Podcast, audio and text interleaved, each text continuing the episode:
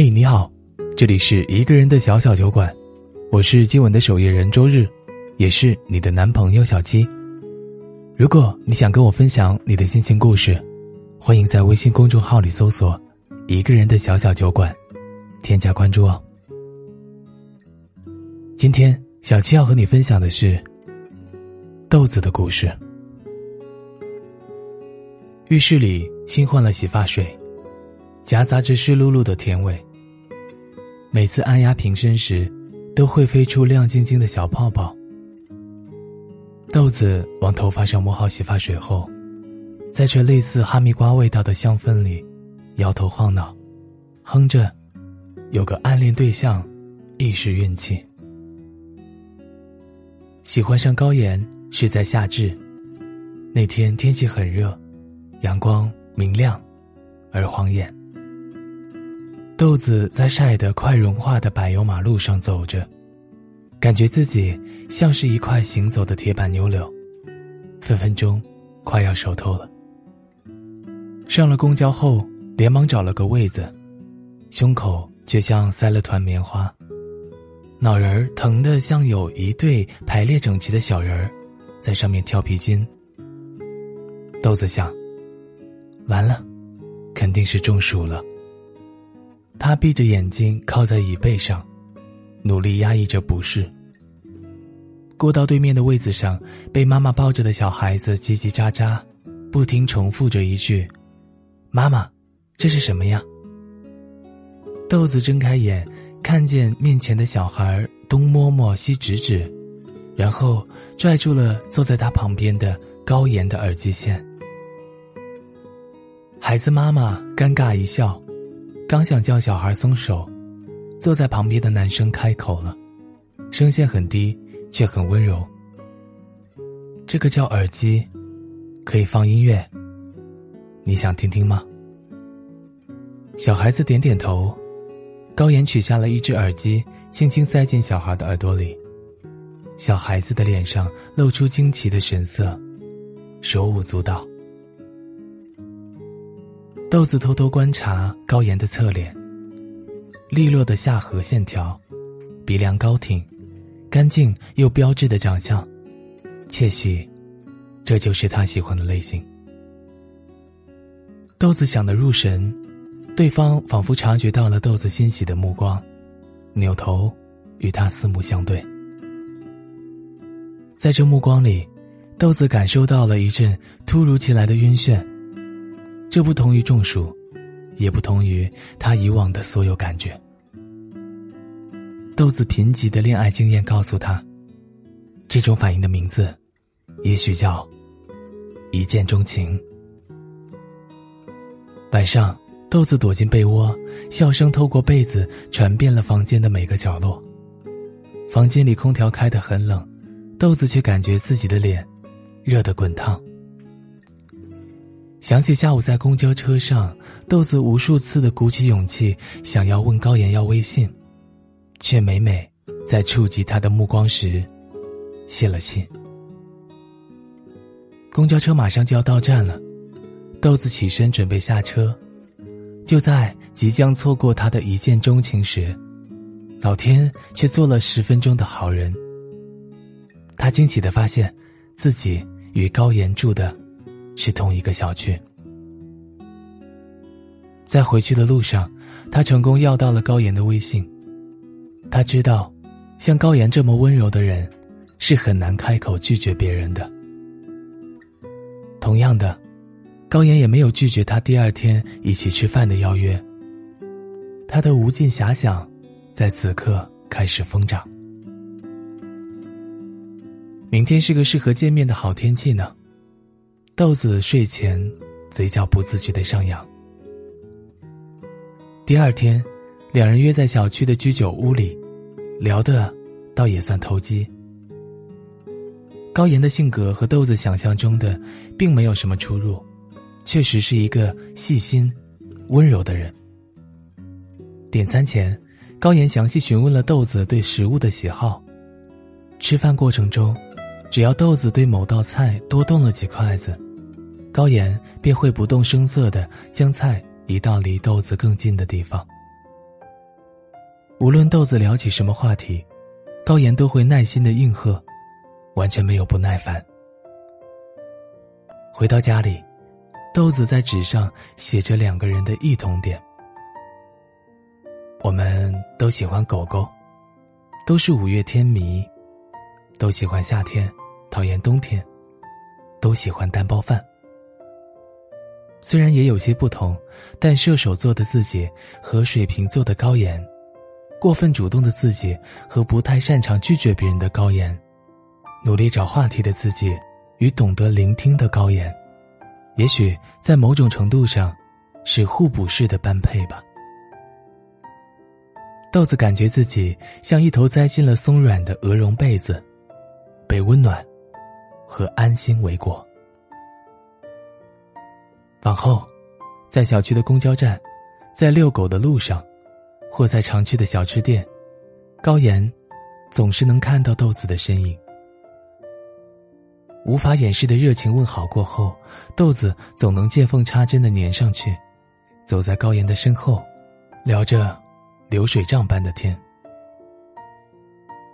偶尔不说话的时候，两人在相隔不远的距离亦步亦趋。他时而盯着高岩脑袋上的发旋，时而盯着高岩。平宽的肩膀，这些，全部曾经出现在他的梦中过。只是，高岩对豆子的态度一直牢牢圈定在朋友的范围内。纵使每天都聊着不着边际的天，却没有任何逾越雷池半步的举动。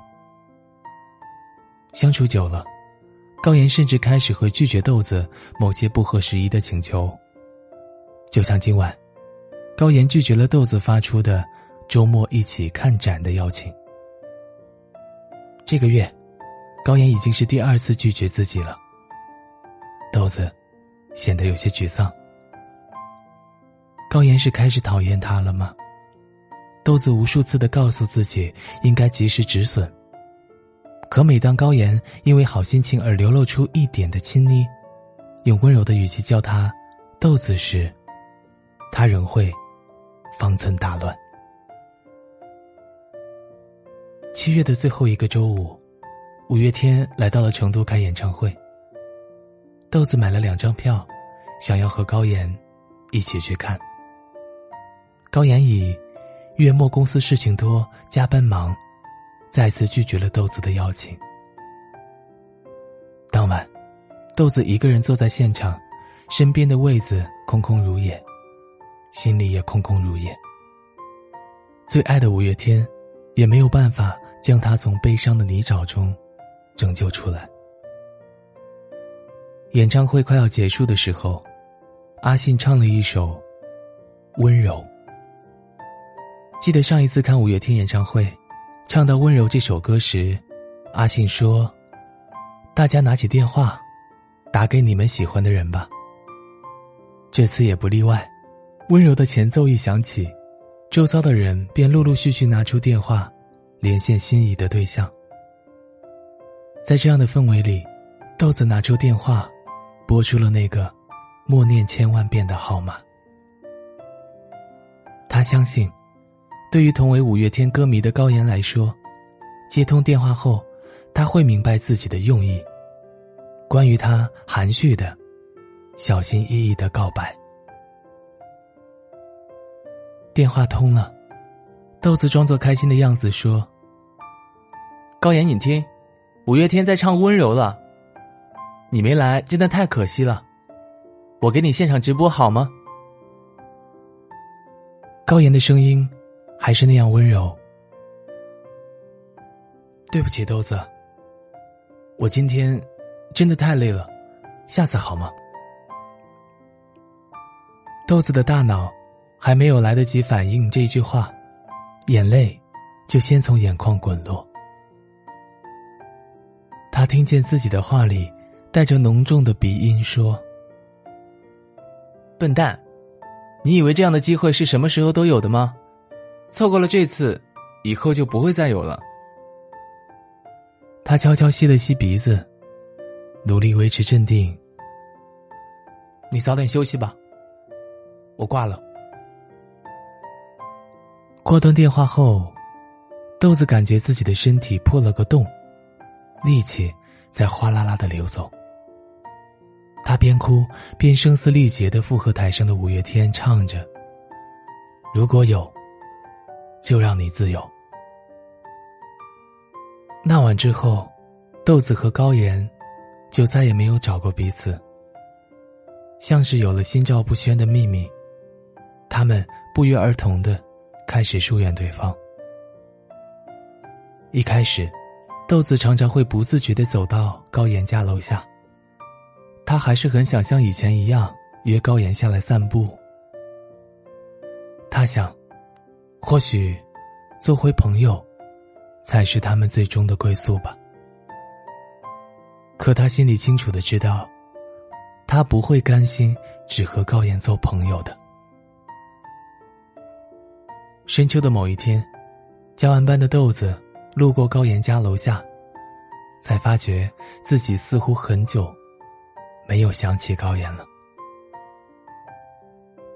他站在楼下，望着高岩房间里的暖色灯光，想起在喜欢上高岩的那段日子里，自己像是发了一场持续不断的低烧，时而飘飘然的如漫步云端，时而。头脑混沌，理智全无。终于，这场始于盛夏的低烧在秋天痊愈了。他的暗恋如同一朵雨做的云，没有等到秋天的到来，就蒸发在了盛夏的高温里。他从这场暗恋里得到的快乐，已经足够多了。又有什么理由去憎恨什么都没有做错的高岩呢？毕竟，有个恋爱对象，亦是运气。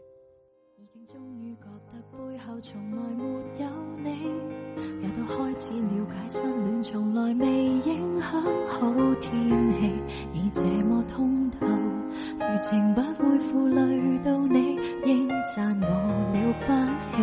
已经听饱励志歌所唱的别放弃，也都思考哲理书所说的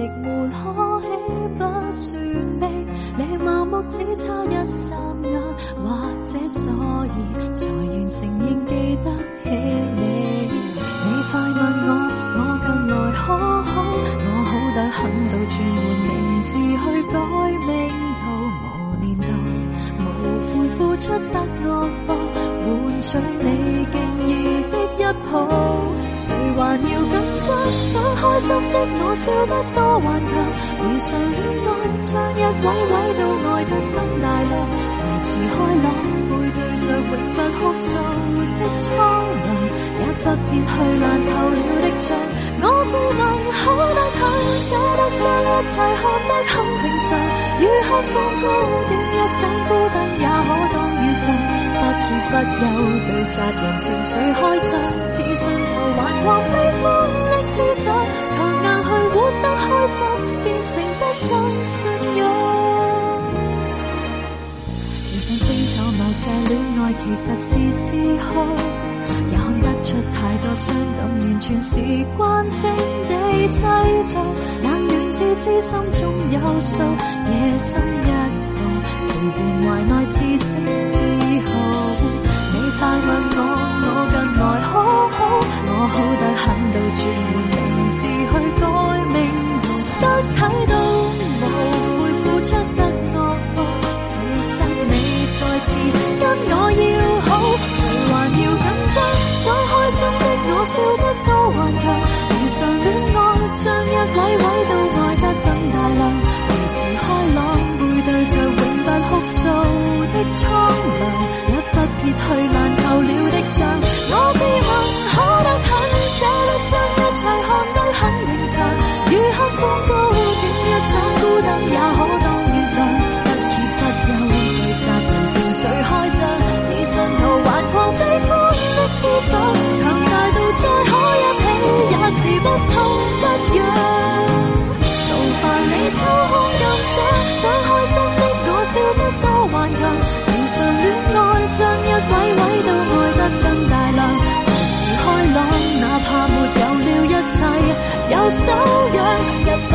去烂透了的仗。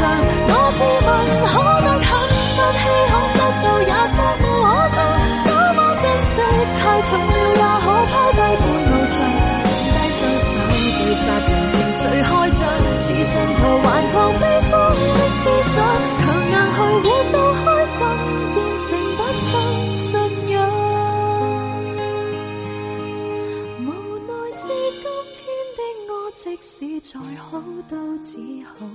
这里是一个人的小小酒馆，期待有一天，你能带着心底的故事，如约光临。